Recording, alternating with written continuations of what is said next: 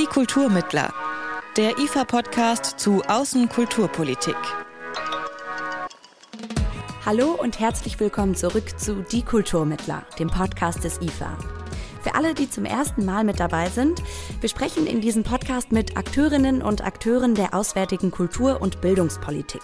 Und zwar um zu klären, was macht Kultur eigentlich in der Außenpolitik?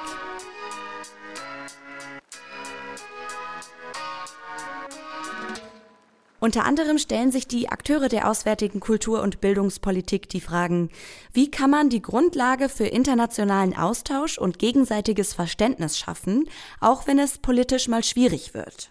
Und wie schafft man es, Menschen aus verschiedenen Ländern miteinander zu vernetzen, um nachhaltige Beziehungen zu ermöglichen? Der Schlüssel dazu heißt, wie in so vielen Lebenslagen, Kommunikation. Deshalb ist die Abteilung Kultur und Kommunikation auch so eine wichtige für das Auswärtige Amt. Und die leitet Dr. Andreas Görgen.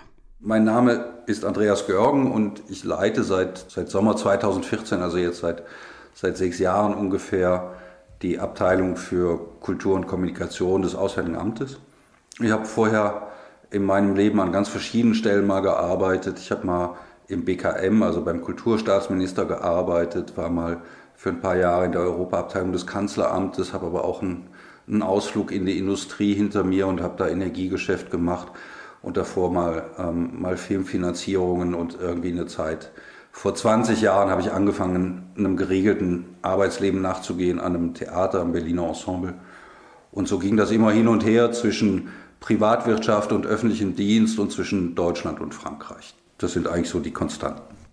Und was ist dabei jetzt Ihre ganz persönliche Motivation für den Einsatz in der auswärtigen Kultur- und Bildungspolitik? Das hat schon was damit zu tun, dass eine Arbeit im Auswärtigen Amt oder eine Arbeit im Staatsdienst ähm, ein Dienst an einem, am Gemeinwohl ist. Also ich empfinde das als eine, als eine hohe Motivation, für etwas zu arbeiten, was außerhalb der marktwirtschaftlichen Regeln existiert ähm, und eine Gesellschaft angeht. Also für mich ist Kulturpolitik Gesellschaftspolitik. Und der große Reiz der, der Arbeit hier im Auswärtigen Amt ist eben an sowas mitzuarbeiten wie einer internationalen Gesellschaft. Ähm, das ist die, die größte Motivation für mich. Die zweite, und das wäre Unsinn, das, das zu unterschlagen, der zweite Motivationspunkt ist, dass ich mich, mich allen Außenministern der letzten Jahre, ob das ähm, der ehemalige Außenminister Steinmeier, der ehemalige Außenminister Gabriel oder Außenminister Maas ist, ähm, dass ich mich allen drei Außenministern persönlich auch verbunden fühle, ähm, in ihrem Ehrgeiz eine progressive Politik oder eine progressive Diplomatie und progressive Außenpolitik zu gestalten.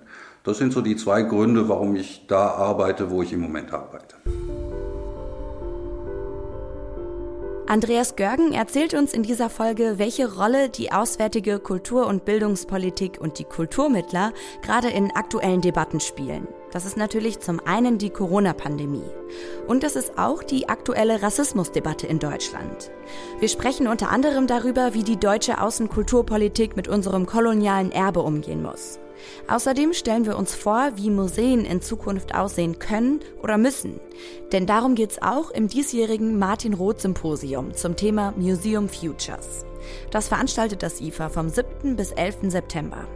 Im Martin Roth Symposium, da kommen alle zwei Jahre Vordenkerinnen und Vordenker aus Kultur, Wissenschaft, Kunst und Politik zusammen. Und sie entwickeln dabei gemeinsam Ideen und Zukunftsszenarien. Dazu kommen wir aber gleich nochmal ausführlicher. Starten wir mit den Auswirkungen der letzten Monate auf die Außenkulturpolitik. Die Corona-Pandemie hat den Kultursektor hart getroffen. Die Kultureinrichtungen mussten oder müssen teilweise immer noch komplett geschlossen bleiben. Und sie hat auch die internationale kulturelle Zusammenarbeit beeinträchtigt, indem sich eben mehr ins Private und in die Grenzen des eigenen Staates zurückgezogen wurden. Es gab aber neben diesen Tendenzen der Abschottung auch Aktionen der Verbundenheit und des solidarischen Miteinander. Wie hat sich das auf die Außenkulturpolitik ausgewirkt und wie tut es das auch immer noch? Sie sprechen damit drei ganz wichtige Spannungsverhältnisse an, innerhalb derer wir uns bewegen und die eine große Auswirkung auf unsere Tätigkeit haben. Sie, Sie sprachen eben davon und sagten, es gab in Corona-Zeiten so eine Art Rückzugsbewegung ähm, auf den Nationalstaat, aber auch auf die Sorge um, ähm, um die eigene Familie, um die Nächsten. Und zur gleichen Zeit eine Öffnungsbewegung hin zu, ähm, hin zu internationaler Solidarität. Und wenn ich das jetzt übertrage auf unsere Arbeit, dann, dann gab es beides. Dann gab es die große Sorge um unsere Institutionen in der Ausländischen Kultur- und Bildungspolitik, also um die Goethe-Institute, denen im Moment die Einnahmen über die Sprachkurse wegbrechen, ähm, für die deutschen Auslandsschulen, die sehr unter der Situation leiden, weil halt viele Eltern kein Schulgeld mehr bezahlen können, weil die Schulen geschlossen werden müssen, weil die Kinder nicht mehr unterrichtet werden konnten. Und wir haben versucht, da zu helfen, ähm, durch Geld zu helfen, aber auch durch Betreuung, durch, durch Zuwendung, dadurch, dass zum Beispiel die Auslandsschulen sehr schnell an die Schulcloud des Hasso-Plattner-Instituts angebunden wurden, also einen neuen Schub für die Digitalisierung auch. Und dann gab es zur selben Zeit eine Öffnung. Ähm, Außenminister Maas hat ja vor einigen Wochen einen Hilfsfonds aufgelegt und wir sind das, das erste Land, was einen Fonds aufgelegt hat, mit dem wir Partnerstrukturen im Ausland die mit Deutschland im Bereich Kultur, Bildung, Zivilgesellschaft und Medien eng zusammenarbeiten, indem wir diesen Institutionen helfen wollen, durch die Krise zu kommen. Und ähm, wir machen das gemeinsam mit vielen Kulturmittlern, mit dem Goethe-Institut, das IFA ist mit dabei, das Künstlerprogramm des DAAD und viele andere, aber eben auch mit Unternehmensstiftungen, mit der Siemens Stiftung, ähm, mit der Gerda Henkel Stiftung. Und das ist ein, ein Zeichen für eine ich sagte es eingangs, wenn wir Kulturpolitik als Gesellschaftspolitik verstehen, dann ist das eine Öffnung hin zu einer internationalen Gesellschaftspolitik, die aus Deutschland heraus getragen wird. Das zweite Spannungsverhältnis, was Sie ansprachen, ist das Spannungsverhältnis für mich zwischen dem Anspruch als Teil der Bundesrepublik Deutschland, als Verwaltung der Bundesrepublik Deutschland, eben auch unsere Interessen in der Welt zu vertreten und zur selben Zeit der Ehrgeiz, aus dem Rahmen des Nationalstaates hinauszudenken. Ähm, Europa würde ja nicht existieren, wenn man nicht vor einigen Jahrzehnten beschlossen hätte, dass man Produktionsmittel, also Kohle und Stahl und Risiken, also damals die Atomkraft, dass man die vergemeinschaftet. Und dasselbe sehen wir ja im Moment auch wieder. Die Vergemeinschaftung eines Risikos wie eines Pandemierisikos, der Drang zu mehr internationaler Arbeit, ähm, der ist da und den wollen wir auch unterstützen. Und das ist durchaus auch eine Überwindung strikt nationalstaatlicher Verfasstheit. Das ist das zweite Spannungsverhältnis. Und das dritte Spannungsverhältnis, das kennt, glaube ich, auch jeder, in den, hat jeder in den letzten Monaten erlebt. Das ist die, die Sorge um, um die Nächsten, um die Familie, um Freunde und Bekannte. Und zur selben Zeit der Anstoß, diese Sorge nicht auf den eigenen Kreis zu beschränken, sondern zu teilen. Und ähm, ich finde, also für mich das, das eindrucksvollste und wirklich bewegendste Beispiel ist das, was Igor Levit gemacht hat, nämlich über seine Konzerte seinen privaten Raum zu öffnen und ein gemeinsames Mitempfinden möglich zu machen über jede Grenze hinweg und, und damit den, den digitalen Raum zu öffnen, über das, durch das Private hinaus zu einem öffentlichen Raum zu machen. Und das finde ich ist ein ganz wichtiger Anstoß auch für die, für die nächsten Jahre, dass wir versuchen müssen, den digitalen Raum als einen öffentlichen Raum zu begreifen und zu gestalten.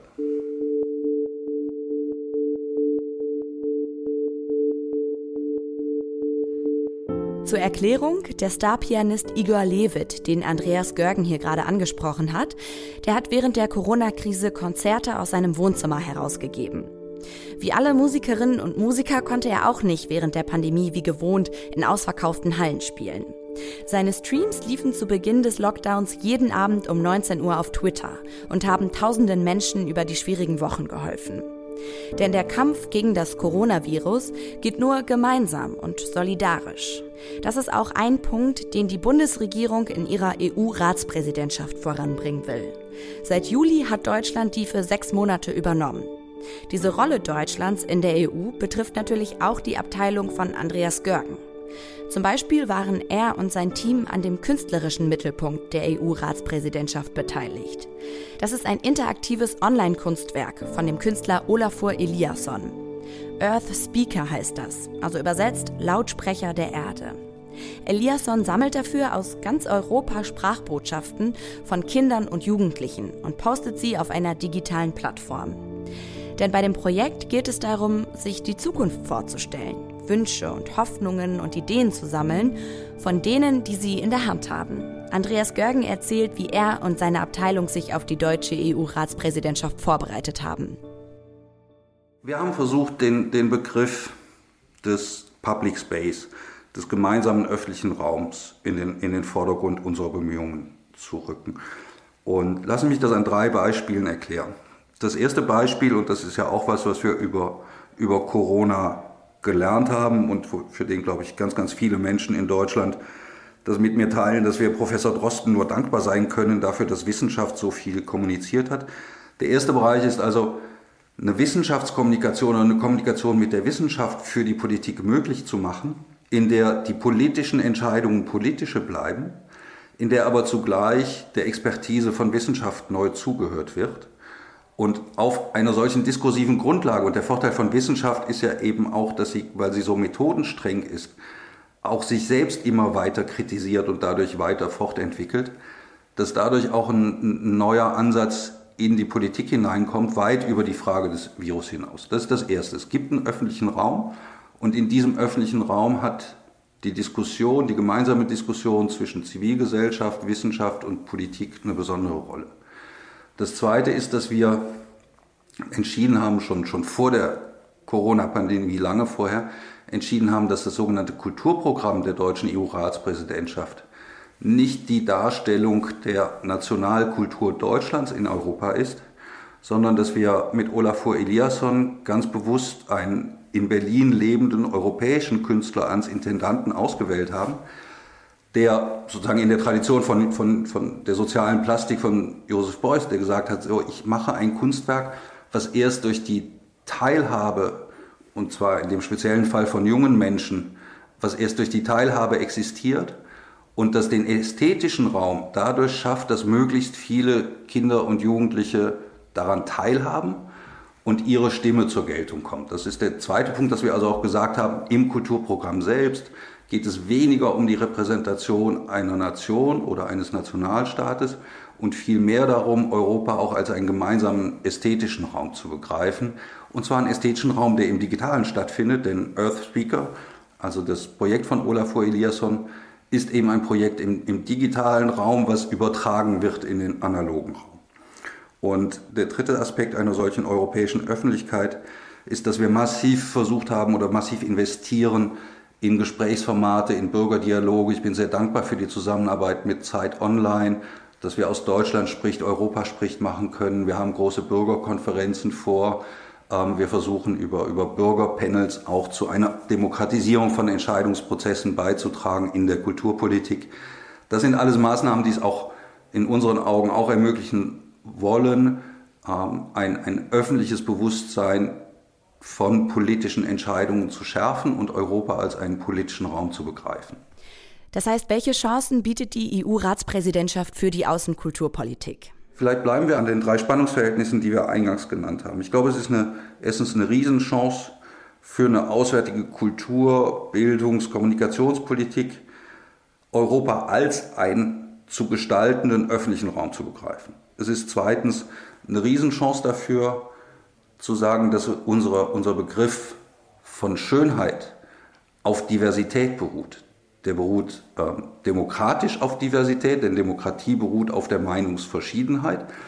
Aber wir wollen auch hinkommen zu einer europäischen Ästhetik, in der die Verschiedenheit der Menschen, der, der Verschiedenheit der Nationen zu einem gemeinsamen Begriff davon führt, dass das eine Glückensbedingung ist für Europa.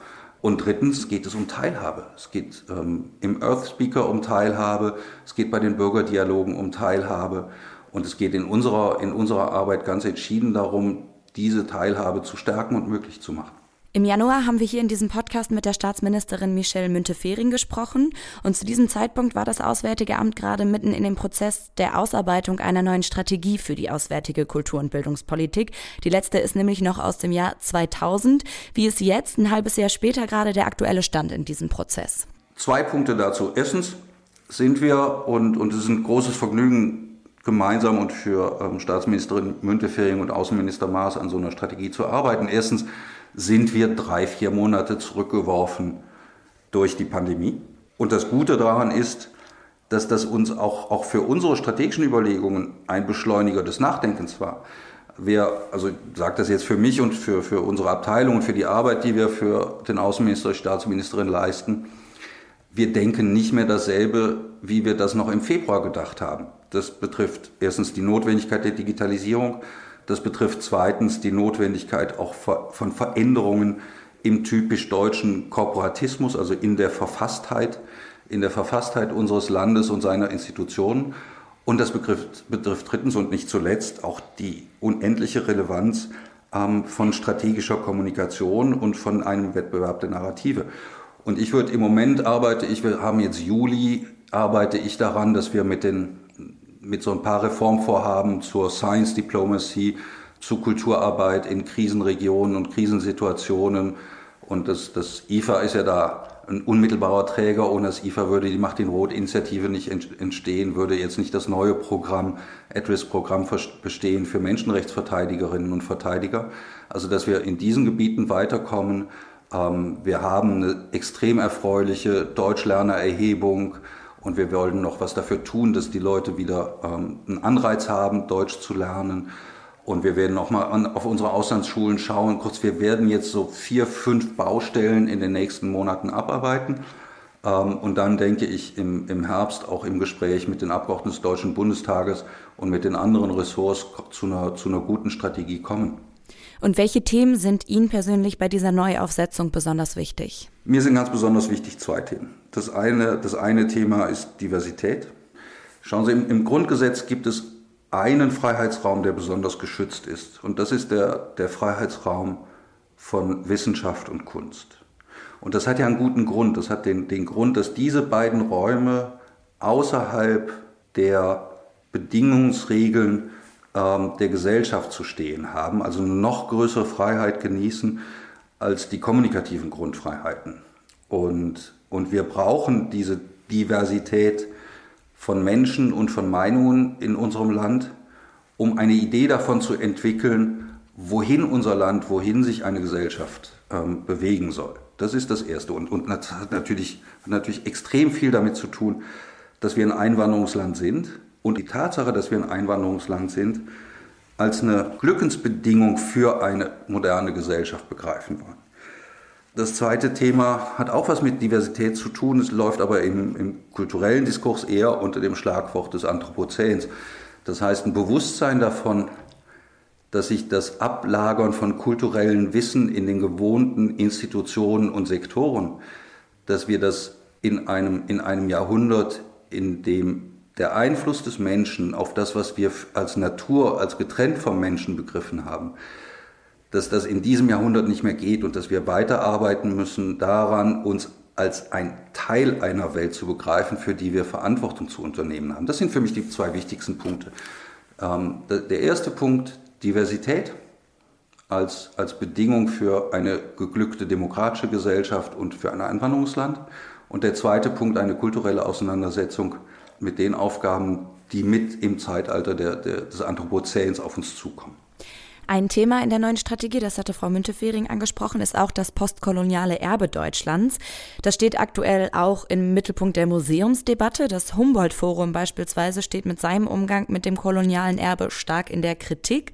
Welchen Stellenwert hat dieses Thema gerade aktuell in der Außenkulturpolitik? Im Koalitionsvertrag haben Sie ja festgeschrieben den Auftrag an, an die Bundesregierung, sich mit drei Unrechtszusammenhängen auseinanderzusetzen, nämlich mit dem nationalsozialistischen Unrecht, mit dem SED-Unrecht und mit dem Unrecht aus der, aus der Kolonialgeschichte. Und wir schulden uns doch auch als Einwanderungsland und als ehemalige Kolonialmacht, dass wir die Träume und die Traumata, die wir zum Teil verursacht haben, die aus Ländern kommen, mit denen wir engstens verbunden sind, dass wir die in Deutschland zur Kenntnis nehmen und auch als einen Teil von unserer Auseinandersetzung, von unserem Nachdenken begreifen. Und deswegen ist die Auseinandersetzung mit der Kolonialgeschichte weit jenseits von Restitutionsdiskussionen, jenseits ähm, von konkreten Rückgabediskussionen, ist die so eminent wichtig. Wir werden uns nicht als ein Einwanderungsland begreifen können, wenn es uns nicht gelingt, auch diese Auseinandersetzung zu führen. Und Frau Schüler-Springorum hat vor kurzem ja in einem, in einem größeren Podcast auch nochmal auf die Veränderungen in der Erinnerungspolitik der Bundesrepublik hingewiesen. Ähm, und deswegen ist mir das so wichtig, dass wir dieses Thema der Diversität unter Bezug auf die Kolonialgeschichte ebenso setzen, wie wir es setzen müssen in dem nie endenden Kampf ähm, des Antirassismus und gegen den Antisemitismus. Das hat alles engstens miteinander zu tun. Wenn wir jetzt konkret bei der Einrichtung Museum bleiben, wie kann oder wie muss dann ein Museum aussehen, in dem Rassismus und koloniales Denken keinen Platz mehr haben? Vielleicht akzeptieren wir eine, eine Aussage vorweg. Machen Sie nie Beamte zu Kuratoren. Ähm, man, man ähnelt ja in dem, was man denkt und tut, ähnelt man der, der Funktion, die man ausübt. Das heißt, wenn Sie einen Beamten zum Kurator machen würden, würde wahrscheinlich ein Museum irgendwann so aussehen wie eine Gittermappe. Ähm, und das wird keinen nutzen. Unser Job ist es zu ermöglichen, dass sich der Begriff des Museums, dass der diskutiert wird, dass er sich verändert, dass die Energie oder auf, auf Englisch gesagt die Agency der, der Objekte zur Geltung kommt und dass es auch einen größeren Austausch gibt. Deswegen ähm, hat der Außenminister Maas übrigens gemeinsam mit Staatsministerin Grütters und, ähm, und mit Entwicklungsminister Müller beschlossen, dass wir versuchen sollen, alle drei Häuser zusammen eine Agentur zur Stärkung der internationalen Arbeit der deutschen Museen aufzubauen. Deswegen ist so ein Kolloquium wie das Martin-Roth-Kolloquium so enorm wichtig für uns, aber eben auch die Museumsdialoge, die das Goethe-Institut als Mittelorganisation des Auswärtigen Amtes veranstaltet. Das heißt also erstens, es wird eine Veränderung geben in dem, wie sich Museen begreifen. Übertrieben gesprochen, das Museum des 21. Jahrhunderts wird weder die Schatzkammer sein, noch wird es, ähm, noch wird es ein Gebäude rund um Vitrinen sein. Und das verändert sich gerade sehr. Zweitens, der Zugang zu Museen wird nicht mehr vom Kauf eines ähm, Flugtickets zu einem berühmten Standort eines Museums abhängen, sondern er wird sich auch über die Digitalisierung verändern und das Museum wird sich als ein Ort verändern. In der Diskussion um das Humboldt-Forum, und das haben wir sehr, sehr gerne gesehen, hat ja auch der Begriff der Agora immer eine große Rolle gespielt. Und, und drittens wird die Tatsache, dass Objekte eine Geschichte haben und nur für eine Zeit lang an dem einen oder anderen Ort sind, ähm, auch dazu führen, dass wir hoffentlich zu einer größeren Zirkulierung von Objekten kommen.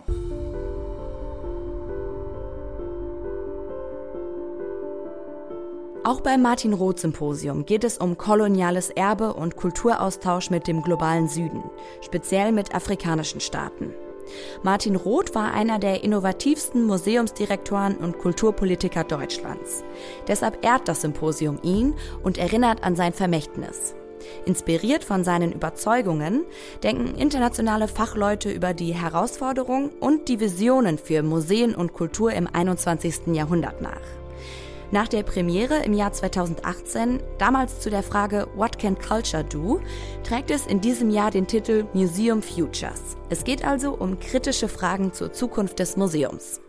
Es geht um Macht und Museum, es geht um Architektur und Museum, es geht um Museum und Entertainment und es geht um, ähm, um Museum und Fehler.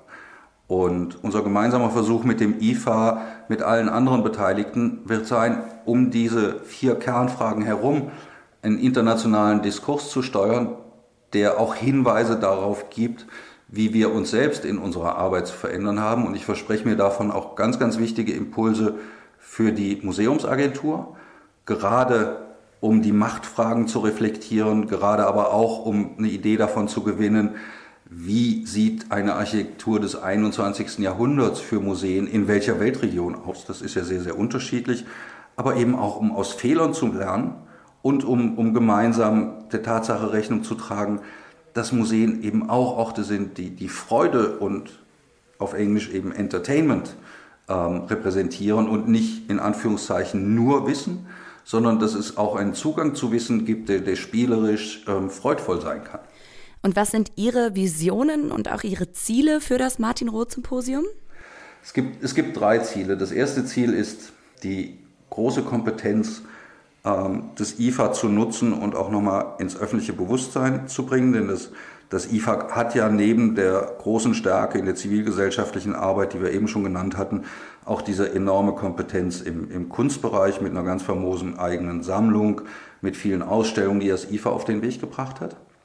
Zweites Ziel dieser Konferenz ist international eine kritische Masse von Leuten und kritisch jetzt im doppelten Sinne, also sowohl was die Masse angeht, als, als auch was die Kritikwilligkeit und Kritikfähigkeit der Leute angeht, zusammenzubringen von Menschen, die sagen, wir wollen die aktuelle Krise nutzen, um uns schneller weiterzuentwickeln, als wir das vorher getan haben. Und das Dritte ist, dass wir über, über die eben genannten bisschen provokanten Fragen von Museen und Macht, Museumarchitektur, Museen-Entertainment und Museum und Fehler auch versuchen, Diskussionspunkte zu setzen, ähm, in denen nicht alle einer Meinung sind, sondern in sich, in der Verschiedenheit der Auffassungen auch Anhaltspunkte gezeigt werden, was wir, damit meine ich jetzt das Auswärtige Amt und meine Abteilung, was wir in der Kulturpolitik in Zukunft besser machen sollen. Und das Symposium hatte, wie gesagt, seine Premiere im Jahr 2018. Wie hat es sich seitdem entwickelt? Das, das, Symposium trägt ja nicht, nicht umsonst den Namen von Martin Roth, der leider viel zu kurz Präsident des IFA war, sondern dahinter steckt ja auch die Verbindung zu seinem Anspruch, der manchmal polemisch, oft an die, an die Grenzen des Gewohnten gehend, was seine eigenen Institutionen anging, und immer international angelegt war. Ähm, und das ist im Grunde eine Entwicklung auch des Symposiums, die mit ihm, mit seinem Namen verbunden ist und die wir jetzt über ein, ein Kuratorium versuchen weiterzutragen, in dem ja auch zehn Leute sitzen aus acht verschiedenen Weltregionen. Insofern bin ich, bin ich extrem optimistisch, dass wir das auch digital schaffen werden, alle zusammen, ähm, dass das Symposium und Deutschland als ein virtueller Ort ein Ort sind, bei dem Leute aus allen Erdteilen sagen werden, es lohnt sich da hinzukommen, und zwar virtuell da hinzukommen, um gemeinsam an den Themen zu arbeiten, die uns alle bewegen. Und das ist eigentlich eine ein ganz wunderbare Aussicht. Und Sie selbst kuratieren eins von diesen vier Panels, die Sie genannt haben, und zwar Museum and Entertainment. Was steckt denn dahinter? Wir denken in, in zwei Richtungen nach. Die eine Richtung ähm, geht, geht die Digitalisierung an. Also ob Sie das, ob Sie das bei, bei Disney World sehen oder ob Sie das in modernen Filmproduktionen sehen, denken Sie, wie, wenn Sie, weiß ich nicht, ob Sie das geschaut haben, aber wenn Sie sowas anschauen wie Games of Thrones und andere, ähm, und andere Filme, dann, dann sehen Sie, die werden zunehmend digital produziert. Ähm, und es gibt eine Zukunft des Entertainments, die immersiv sein wird. Das ist der erste Punkt.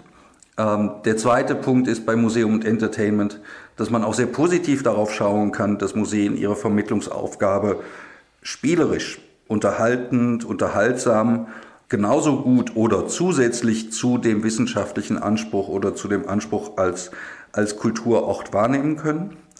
Und drittens, dass es sich lohnen wird, darüber zu streiten, wie unterhaltsam darf denn ein Museum sein und wo ist es die Aufgabe eines, eines Museums als Ablagerungsort von kulturellem Wissen, das auch mit der, mit der notwendigen Ernsthaftigkeit einer Gesellschaft zu vermitteln, damit diese Gesellschaft in einem Museum Identifikationspunkte findet. Und übrigens Identifikationspunkte, die jetzt wieder mit Blick auf die große Aufgabe der Diversität, ähm, die zwischen Ländern und Kontinenten und zwischen Völkern geschaffen werden müssen. Also ein, ein Museum in Deutschland, mit Kunst aus Afrika und zukünftig ein Museum in Afrika, in dem auch wieder Kunst zu sehen sein wird, die einmal für ähm, Jahrzehnte oder hunderte, hundert Jahre in Deutschland war, hat eine ganz andere Aufgabe als ein Museum, in dem das nicht der Fall ist. Dann sind wir gespannt auf das Martin Roth Symposium und auch auf das Panel zu Museum and Entertainment. Vielen Dank für das Gespräch, Herr Görgen. Ganz herzlichen Dank Ihnen. Das Martin-Roth-Symposium findet also vom 7. bis 11. September in hybrider Form statt. Ihr könnt online daran teilnehmen und findet die Infos auf der Website des IFA. Das war's von uns für diese Folge. Für Anregungen oder Fragen zu diesem Podcast könnt ihr uns schreiben an podcast.ifa.de. Und abonniert auch gern diesen Podcast in eurer Podcast-App, damit ihr keine weitere Folge von Die Kulturmittler verpasst. Mein Name ist Helena Schmidt. Schön, dass ihr zugehört habt. Und wir hören uns hier noch in diesem Monat wieder. Dann geht es um digitale Zivilgesellschaft. Bis dann und macht's gut. Die Kulturmittler. Der IFA-Podcast zu Außenkulturpolitik.